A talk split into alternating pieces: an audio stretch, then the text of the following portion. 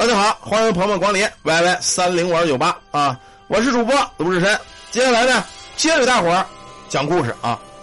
这个故事啊，是一个咱们直播间的一个微友叫待你成仙，是远离凡间就不在凡间玩啊。这么一个北京的一个老妹儿给咱们提供的。为什么要提供这个故事呢？是有缘由的。前两天呢，他做了一个梦，他问我这个梦，他说：“哥，你会解梦吗？”我说：“你先说是什么梦。”他说：“就是前两天我做梦呢，黑白无常来了，来了之后拿一大棍子砸我胸口，啊，把这个老妹儿三十八 D 的这大胸，我跟你说砸的像十二 A，啪啪的砸。他说疼坏了，可是砸了一会儿呢，就觉得我这胸口里啊出了一道白光，把这黑白无常给顶跑了。完事儿我就醒了。我问他醒来之后三十八 D 的胸是不是变成十二 A 的了？他说哥那倒没有。”啊，那都没有，还是三十八 D 啊！我说好吧，那我就放心了啊，这个没有事我就放心了。我说回头你检查一下啊。他说哥，你知道我为什么做这个梦吗？我就问他，我说黑白无常乃是地府十大阴帅，轻易的凡人，你要不干了大错事啊，他不会说上这找你麻烦来，拿棍子揍你来。我说你干没干什么大事我说你这几天有没有去神佛殿？有没有去道观？有没有去寺庙？他说哥，我前几天去来着啊。我说你去哪儿了？他说没有什么大庙，是一个山神庙。我说你在山神庙有没有干一些不该干的事啊？比如照着山神爷打喷嚏是吧？擤鼻涕、吐口水啊？还有还有在山神爷山神爷面前这个小姐啊，小姐就是尿尿的意思啊。咱们说的比较有文化的人嘛，当然咱们说的是很很有文化的。有没有小姐？他说我没有没有没有小姐啊，没有。我说那不对呀，我说你肯定干什么事了？他说哥那个。我偷山神爷的酒喝算吗？我说，对了，算。我说你敢偷山神爷的酒，那你胆太肥了。我说你有没有说什么话呀？他说我倒也说了，我一上山神庙啊，我就害怕啊，所以说这个我这叨叨了几句。我说你说什么来？肯定不是很恭敬。再一个，你们家有没有供堂口？他说我们家供来着，供的谁呀？供的观音菩萨。啊，还供的谁呀？灌江口二郎显圣真君，三只眼二郎神。他说我们家供的这俩。我说你这俩确实挺厉害啊。我说你呀，把你这个详细的情况给我说说。他说哥，其实这黑白无常来打我来呀，我大概其也知道什么意思啊。他说据有人说呢，说我是这个驼我说知道，就是童子命啊。我说你哪个驼啊？他说我是观音座下的驼他说我给你详细说说我怎么回事吧啊。那是零四年，我干妈跟我们朋友呢。捐钱盖了一个尼姑庵，在哪儿啊？陕西。我跟我这朋友呢去那小住去，在那个庵里头啊，就两个尼姑，一个老尼姑，一个小尼姑，还有一个专门做斋饭的阿姨。这阿姨呢，就是山底这个农妇。其实我一上山呢，必经有一个山神像，那山神我一看我就心里就怕他。可是平时我胆儿很大啊，很少有怕的。在山上吃斋三天之后呢，我在这庙上小平台这歇着坐着。这阿姨看我那坐着可能渴了，给了我一个杯子，说你你喝一口吧，啊，你看你渴的够劲儿。当时我也没在意，以为这阿姨给我一杯水呢，我端起来二话没说我就给干了。可干完了剩一个底儿，我咂摸咂摸，有点酒味儿，但是味儿特别淡啊，不是什么烈酒，这烈口一烈酒一口一口干不了，干了就醉了。下午四点多，然后一直睡到晚上十一点多，我这迷迷糊糊才起来，喝了好多水又睡。呃，等会儿啊，变大了。啊，说我喝了好多酒又睡，我就梦到山神了。当时这山神呢说了，找我喝酒来了。那年呢，我也就是呃，不是说我有二十年没跟他喝酒了。啊，一边说呢，我们俩就在这吹牛逼唠嗑，说谈的什么大山呢，谈的什么神仙呢。连着三天，我都梦一个山神，他跟我聊天了。后来这山神喝完酒跟我说呀，说我是北海观音童子啊。我这说我我原来不听话。说老胡闹，最后那个就给我轰下来了。当时我说他胡说八道，我们俩反正混熟了，就跟老朋友哥们一样，口无遮拦。后来我们俩说说呢，脸红脖子粗，我们俩就给干起来了，就吵起来了，不欢而散。打那儿呢，我就没梦见他。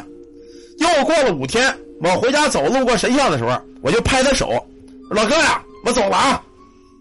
可是走的要拍他那会儿呢，心里还是害怕，我就有点生气。反正做梦跟他也熟。就说了一句：“你个老东西啊，你还敢吓唬我？”他说说完之后呢，说那个什么，你再吓唬我，我跟你没完，我收拾你啊！那会也不知道是幻想还是怎么着，好像看着这山神爷就乐了。不过我还以为他生气呢，一看他乐就没事了。在零三年的时候啊，这个就山神爷这个事呢，还有钱还有钱赚啊，还有钱赚。零三年的时候，我开车去府谷，那边山壁上有个石窟窿，是个山神庙，挺破的，大玻璃罩子上都是灰，也看不清了。我不知道那山神像啊，呃，山神的神像，我也不知道山神像。隔着玻璃一看呢，吓了一跳，特别怕那种。下了石窟，我就噩梦不断，根本睡不着。回那河北后，连着一星期我都睡不着觉，不是做梦就是害怕。我也知道，反正那山神跟我闹着玩呢，自个儿心里知道。我就买了酒，买了贡品，找了个没人的十字路口，大半夜三点多，跟神经病一样，自个儿喝酒，给那边倒了一杯。我在那自言自语，我就说：“我老东西啊，这么些年我没看你了，也没跟你喝酒了，你这够差劲的，还记仇啊！原先就在跟你闹，你现在还吓唬我，你别闹了啊！我可经不住你折腾。这个酒呢，一人一半，我就喝完了。晚上回家，我睡觉就踏实了，呃，没有梦见他，因为我喝醉了。前天去这个古山，福建福州马尾区山上有个山神的小庙，很破。我一看这山神，我就说了句：“老东西，我走了啊，你别吓唬我了。”晚上我睡觉三点四十的时候，我就做了这个梦，梦见什么呀？梦见黑白无常来了，拿着棍子就砸我胸口。在这黑白无常砸之前呢，我就听有人喊：“快躲开！黑白无常来了，快躲开！”我知道这个黑白无常打我，可能跟这个山神没有什么关系。后来呢，这个白无常从我胸口抓了一下，抓出一道白光来，然后呢，我就醒了。醒来之后胸口有点疼，但是呢也没有什么大事呃，至于供奉呢，我们家供奉的香炉是这个观音菩萨，还有二郎神。我去庙上发生的事儿应该跟这个二郎神有关，也就是说让我躲黑白无常这个，可能是我们家供这个二郎神，他告诉我的。这个是咱们直播间这一个朋友啊，他带你成仙。你看啊，这么一老妹儿带你成仙，这是他跟我说的，看到吗？带你成仙啊，这是他说的一个事儿。他据说呢，他这个事儿好像是没完，但是他马上要上飞机了，要出门啊，上飞机，所以那个就就跟我详细说，没说完啊，这没说完。这是咱直播间朋友说的一个故事，还有一个就是也是一个老弟给咱们说的。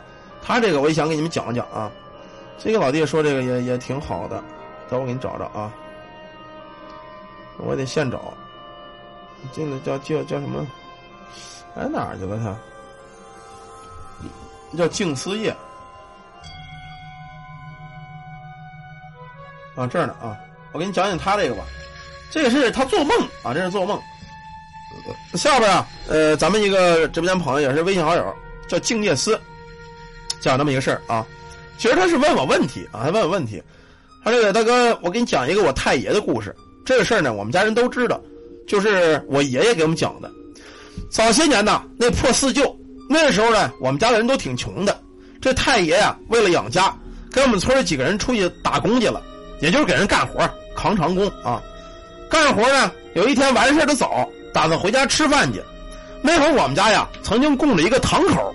啊，这堂口应该是个什么仙家，我也不知道。反正那个，呃，我那个就太爷呀，供完堂口之后呢，可能也也会看点事儿啊，也会看点事儿。说那天干活的时候啊，一大早完事儿了，他打算回家吃饭，因为那时候呢，为了就不耽误事儿啊，不耽误事儿，都是在这个地里吃，可能回家之后再能在地里干点活。